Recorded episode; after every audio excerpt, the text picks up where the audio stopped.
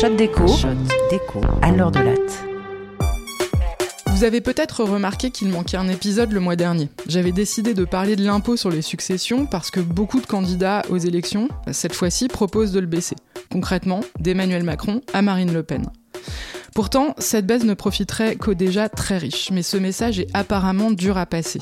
Le sujet des successions est assez technique et je ne savais pas trop comment m'y prendre. J'ai fait quelques tentatives audio hors piste, dont un dialogue fin entre mon amoureuse et moi, elle jouant la comédie de celle qui n'y comprend rien, mais qui voudrait bien comprendre. Sauf que ça sonnait faux de chez faux. On s'en était bien rendu compte, mais Fanny, qui réalise ce podcast Un shot d'écho, m'a dit gentiment euh, non là ça va pas être possible. Alors cette semaine, je m'y recolle et je vais essayer de faire mieux. Si vous l'entendez, c'est que Fanny a dit ok cette fois-ci. Là, c'est possible.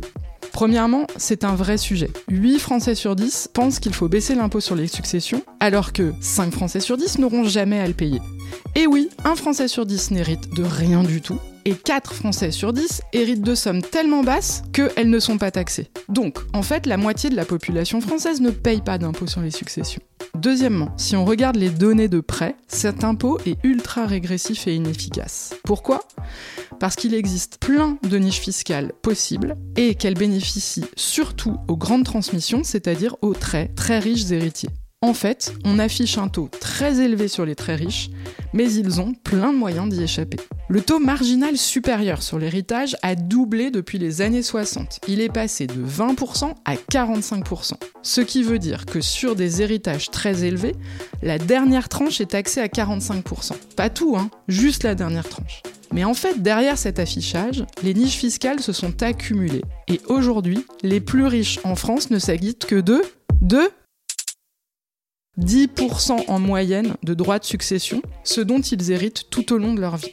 En France, l'héritage est ultra concentré sur 5% de la population. Et pour être riche, il faut hériter. C'était un peu moins le cas dans les années 70, quand la fortune héritée représentait alors le tiers du patrimoine, alors qu'elle en représente aujourd'hui 60%. Bref, c'est le retour de la société des héritiers. Donc, quand les candidats proposent de baisser encore le taux, en fait, cette baisse profiterait aux 5% les plus riches, et cela ne ferait qu'empirer l'injustice sociale. Alors que faire? Plusieurs propositions concrètes circulent dans d'autres programmes pour une nouvelle politique de l'héritage.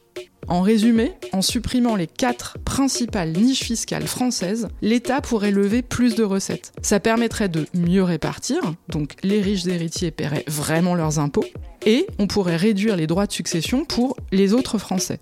Autrement dit, si les taux affichés étaient vraiment appliqués, on pourrait non seulement améliorer le rendement de cette taxe, donc son efficacité, mais aussi on pourrait la rendre vraiment progressive. Ainsi, le Conseil d'analyse économique a estimé en décembre dernier que l'État pourrait lever 10 milliards d'euros de recettes fiscales supplémentaires si on retirait les niches fiscales. Or, c'est pas comme si on pouvait se passer de 10 milliards de recettes fiscales en ce moment. Pas mal de candidats font mine d'oublier que les dépenses publiques vont naturellement s'accroître dans les 30 prochaines années à cause d'événements climatiques extrêmes. C'est le rapport du GIEC qui le dit. Donc, au-delà de l'impératif de justice sociale, le contexte climatique nécessite de lever des recettes fiscales supplémentaires. En réalité, la concentration des richesses et l'évitement fiscal systématique des plus riches présentent l'avantage d'offrir une solution à portée de main. Mais pour cela, il faudrait élire un gouvernement responsable.